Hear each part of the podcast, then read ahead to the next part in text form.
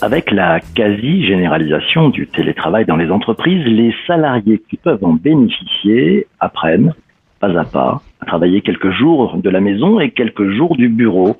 On appelle ça travailler en mode hybride.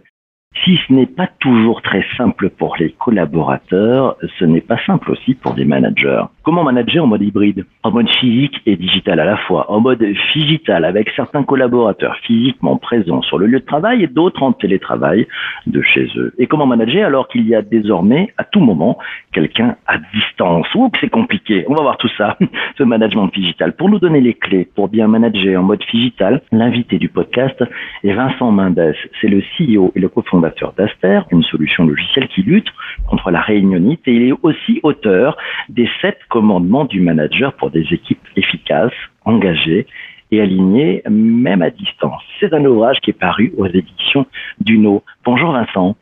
Bonjour PPC. Vincent, on attaque avec la première question. Euh, pendant le confinement, on a vu des managers et des managers qui étaient un peu à la peine, qui étaient un peu dans le mal, qui savaient pas trop comment s'y prendre, qui étaient un peu paumés. Il s'est passé quoi, Vincent? Oui, bah, c'est-à-dire que le confinement, c'est un peu un élément déclencheur. Euh, le début de quelque chose, le début d'un changement. Pour autant, euh, ce changement ponctuel a généré une transformation plus pérenne dans le temps.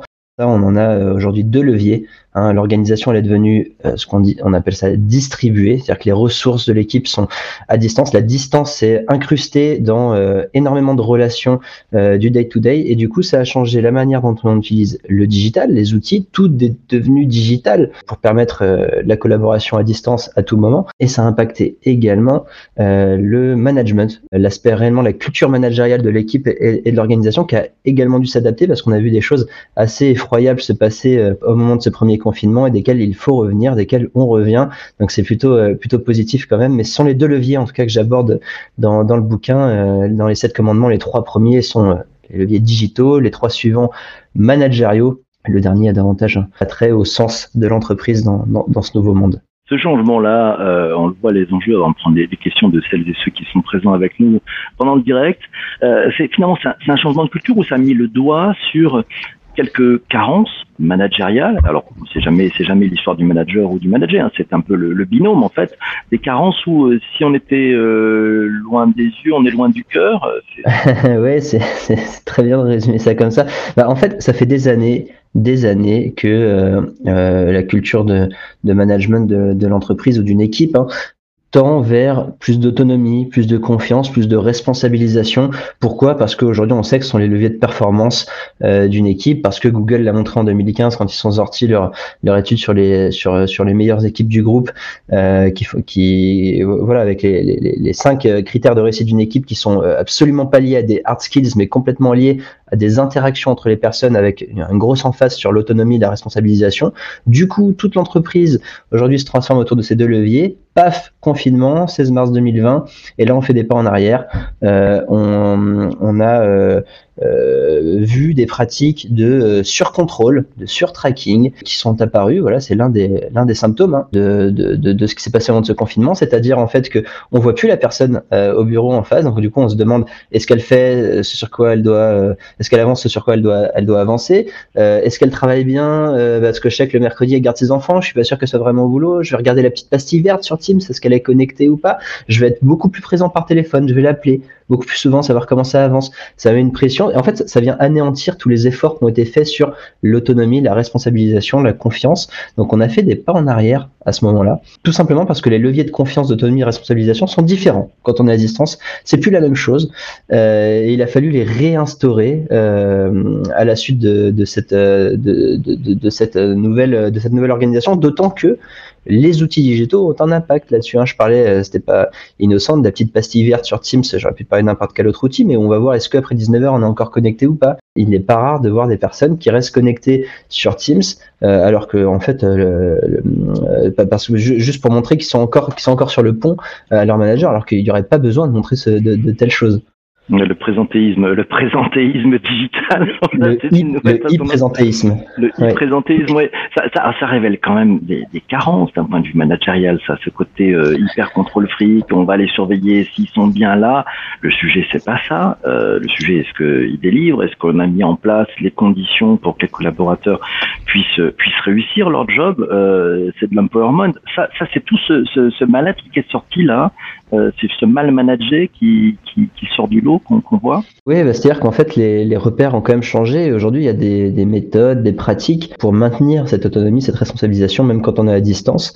Euh, voilà, c'est pour ça que le, dans, dans, le titre du bouquin, on parle d'équipe efficace, c'est vraiment l'efficacité opérationnelle, mais engagée, le fait qu'on se sente encore fédéré euh, autour d'une mission commune, même quand on se voit pas tous les jours et que les, le lien humain et le lien fédérateur peut se diluer, et aligné parce que euh, si on est cinq dans l'équipe, il y en a trois qui bossent sur euh, sur un sujet et deux sur un autre, et qu'en fait ça tire pas dans, dans la même direction, et ben ça se ressent tout de suite sur sur le reste, sur l'efficacité, sur l'engagement.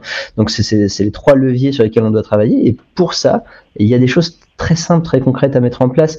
Euh, il y a une méthode qui est de plus en plus connue, qui part, on va dire, des, des entreprises plutôt euh, plutôt digitales, euh, PME, start-up, mais qui se répand aujourd'hui dans les grands groupes. C'est la méthode des OKR, une méthode qui permet d'aligner tout le monde sur un objectif commun et toutes les initiatives derrière qui sont générées pour alimenter cet objectif commun.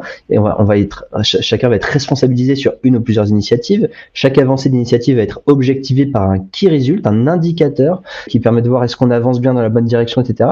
Et en dehors de, ce, de ça, les personnes sont libres d'aménager leur temps, euh, de travailler de la manière dont ils préfèrent, euh, du moment qu'en fait on respecte ce cadre des OKR. Voilà, c'est un exemple. Un deuxième dont je pourrais parler, c'est les rituels, parce que un, des gros sujets aussi de ce, de ce qu'a changé le, confinement, c'est la, la e-réunionite. Hein. Il y avait, voilà, on faisait déjà beaucoup de réunions avant. Aujourd'hui, tout est devenu réunion. On fait un Teams pour tout n'importe quoi. C'est devenu hyper difficile de se garder des moments de, de, deep work, hein, de, concentration, de production en dehors de, en dehors des réunions. Et ben typiquement, si on se mettait à ritualiser nos réunions, c'est-à-dire à les codifier, à, à, faire en sorte que euh, chaque, euh, chaque réunion, elle soit euh, récurrente avec un objectif commun, chacun des rôles et un déroulé qui est toujours le même systématiquement semaine après semaine, si c'est une réunion récurrente hebdomadaire par exemple. En dehors de ces rituels, pas de réunion. On va utiliser soit les outils digitaux pour de la synchrone, soit le coup de fil, le coup de fil, ça va être l'équivalent de on se croise à la machine à café, on peut se voir cinq minutes à la cafette. Voilà. Et en dehors de ça, pas de réunion. C'est, voilà, c'est typiquement ce sont des leviers qui vont euh, qui vont permettre d'alimenter la confiance, l'autonomie, la responsabilisation dans cette nouvelle organisation euh, hybride euh, qui va persister. Mmh. On n'en a plus aucun doute aujourd'hui. Je rebondis sur le, commentaire d'Isabelle qui nous dit poser des objectifs and key results des OKR. C'est une très bonne idée, mais idem, il faut une confiance réciproque avant tout. Une question de, Vincent, tiens, il nous dit au-delà de certains abus, est-ce que ce retour en arrière n'était pas inévitable? Les managers ont aussi fait comme ils pouvaient, il a raison, et passer d'un mode de management à l'autre n'est pas si évident que ça. C'est ce côté hybride, euh, un coup en physique, un coup à distance, qui, pose des soucis, Vincent? Oui, bah, complètement en fait. C'est pas la faute du manager, euh, au même titre que c'est pas la faute euh, du manager. Euh, c'est un changement de repère soudain auquel on n'était pas préparé et les codes ont un petit peu changé. Donc ce retour en arrière, oui, je pense qu'il était, était inévitable parce que déjà sans cette contrainte, on, sentait qu'il fallait faire les efforts pour pousser euh, à l'autonomie, à la confiance, à la responsabilisation, que c'est un sujet d'actualité très fort sur lequel l'entreprise investit énormément. Et, euh, là, tout d'un coup, tout a changé. Donc, euh, comment comment résister à ces vieux démons dans ce nouveau mode d'organisation C'est évidemment, ça c'est c'est devenu un sujet un, un, sujet essentiel. Et en fait, je crois que oui, c'est une avancée vers une nouvelle organisation du travail. Et pour autant, euh, Aujourd'hui, les leviers, ils sont plus simples et plus logiques que jamais. On a les outils digitaux pour essayer d'être efficace, de collaborer efficacement, ok. N'oublions pas, et, on, va essayer de valoriser d'autant plus le lien humain, hors des outils, les interactions humaines, et en faire, et en faire un facteur de, euh, de performance, d'engagement, d'alignement, de motivation, de confiance. Euh, et donc c'est là l'enjeu, euh, l'enjeu presque du, du digital, c'est d'intégrer désormais le fait que c'est pas des avatars qui se parlent, c'est pas des, euh, derrière chaque avatar, derrière chaque, icône, il y a une vraie personne avec des attentes, avec des avec une ambition, avec des responsabilités. Et, euh, et donc c'est comment est-ce qu'on inclut l'humain dans la pratique des outils digitaux. Et donc l'un des leviers, par exemple, parce que j'essaie toujours d'attacher les choses le plus, le plus concrètement possible, euh, et ben ça va être d'attacher des, des, des, règles de gouvernance aux outils. Ouais. Je donne un, exemple très simple. Hein. Vous utilisez Teams. Euh, vous pouvez passer aujourd'hui votre journée complète à répondre à vos mails et à répondre à des notifications Teams. Et à la fin de votre journée, vous êtes épuisé. Et pour autant, vous posez la question, mais qu'est-ce que j'ai fait aujourd'hui? Ça, c'est arrivé à, à, quasiment tout le monde euh, pendant, le, pendant le confinement. Euh, si on se dit que euh, au-delà de cinq messages sur Teams, euh, bah, on arrête de parler sur Teams, c'est de s'écrire. On va s'appeler et en cinq minutes, ça va être réglé par téléphone. Euh, on, on, conserve le lien humain, euh, on conserve la motivation euh, et on se met au travail sur les vrais sujets plutôt que de répondre aux messages sur, sur Teams ou par mail. Voilà, c'est un, un exemple. Hum, je prends des commentaires. Tiens, c'est Isabelle qui nous dit finalement, on a transposé nos failles dans le digital avec le présentéisme, la réunionite, le management euh, fragile et non pas agile. Euh, Laura qui rebondit, qui dit les bonnes pratiques des réunions sont maintenant laissées de côté. Pas d'objectif, pas d'agenda, pas de gestion du temps, pas de compte, euh, pas de compte rendu, pas de prise de décision. Bon, c'était déjà un peu le cas en présentiel. C'est presque pire en digital. Je voudrais rebondir, tiens, sur Isabelle qui nous dit comment on peut se nourrir d'éléments non verbaux pour manager pendant les, jours à distance. Quelles sont les bonnes pratiques pour justement arriver à choper ces signaux faibles, ces éléments non verbaux? Tu fais comment toi Vincent? Les éléments, euh, les éléments non verbaux, euh, ça reste des choses qu'on va euh, ressentir euh, à minima en se voyant. Je, moi, je crois, enfin, je, je vois pas aujourd'hui comment est-ce qu'on pourrait les déceler à travers les outils. Donc, ça nécessite quand même une, de, de venir euh, régulièrement sur site, au bureau. Euh, c'est finalement ça l'hybride. Hein. On va venir un jour, deux jours, trois jours par semaine euh, au travail. Ça va quand même passer par euh, le, le burn-out. Hein. C'est un sujet qui existe depuis, très longtemps. Il n'y a, y a, rien d'inventé. Maintenant, on parle de, euh, allez, de Zoom burn-out, de Teams burn-out.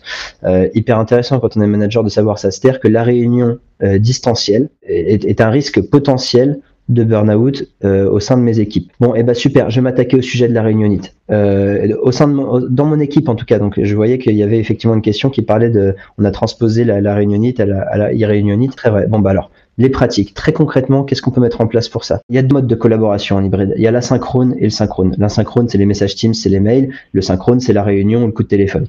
Euh, l'asynchrone doit être au service du synchrone. C'est-à-dire que euh, une réunion, euh, donc est un, moment synchrone, est un moment particulièrement coûteux euh, pour l'entreprise. Hein. On est on est huit autour de la table pendant une heure ou pendant deux heures. Euh, c'est un un moment important. On va devoir prendre des décisions, acter de certains sujets, prendre action, etc. Il a il doit plus que jamais être préparé en asynchrone. Et pour ça, l'une des bonnes pratiques qu'on dit, c'est de créer un document pour toute réunion. Nous, c'est presque, c'est comme ça que notre outil s'est créé, hein, Caster s'est créé. On crée un document. Dedans, l'organisateur de la réunion, c'est un, un, template, un modèle. Hein. Il y a toujours, bah, cette réunion, elle sert à quoi et comment on va la dérouler. Ça lui, ça lui prend cinq minutes parce que s'il a créé cette réunion, c'est qu'il y a bien une motivation. Hein, il faut là, il faut juste la mettre sur papier. Et puis on va se laisser quelques jours, deux jours, une semaine, qu'importe, pour que chacun puisse alimenter ce papier des questions, des commentaires, des informations qu'il a sur le sujet. Et on déclenche finalement la réunion quand ce document est suffisamment complet pour nous permettre d'être efficace. En fait, on se dit, bah là, ça y est, on est arrivé au point de rupture. Ça peut plus continuer en synchrone. Il faut qu'on se parle. Il faut qu'on décide si mmh. c'est A, B ou C. Voilà, par exemple. Et là, on a une réunion qui est tellement plus motivante. Déjà, qui va pas durer une heure, qui va durer une demi-heure, euh, qui est extrêmement engageante. On sait de quoi on va parler, on sait ce que chacun a, a apporté, et on va atteindre un objectif. Et on va réussir quelque chose. Finalement, on va atteindre quelque chose.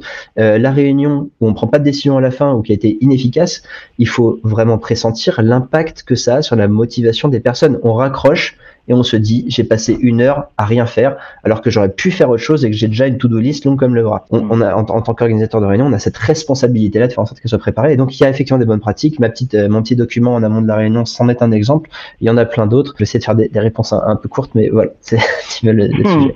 Ok. Oui. Et alors justement, bonne pratique. Euh, la caméra, on, on, la laisse ouverte. Euh, quand on dit qu'on manage à distance, et il faut tout faire pour euh, enlever cette distance, pour ramener de la proximité. Donc c'est caméra ouverte, Oui, alors il euh, y, a, y, a, reco et contre-reco. Reco, c'est oui, il faut se voir, c'est sûr, euh, parce qu'en en fait, si on se met, si pas la caméra, on, a encore plus tendance à faire autre chose derrière, ou à lire un SMS qu'on vient de recevoir, ou à, ou pas être engagé dans la conversation, parce que c'est hyper dur d'être engagé dans une conversation euh, distancielle. C'est beaucoup plus dur qu'en physique. Pour autant, on sait qu'aujourd'hui, euh, voilà, il y a beaucoup de sujets Green IT, impact environnemental de tous ces outils. moi, j'aurais tendance à dire, j'ai vu ça chez certains groupes, euh, voilà, comme chez Vinci Energy par exemple, ils, ils, vont allumer la caméra cinq minutes au début pour euh, voilà un peu l'icebreaker, l'inclusion, se voir, comment tu vas, etc. Et puis dès qu'on rentre dans le vif du sujet, ils coupent la caméra, mais ils se sont vus et, et ça a généré cette cette petite euh, dose d'humanité en début de la réunion sans pour autant aller euh, griller de la bande passante à foison parce que si on a 8 réunions par jour et qu'on est 200 000 dans l'entreprise,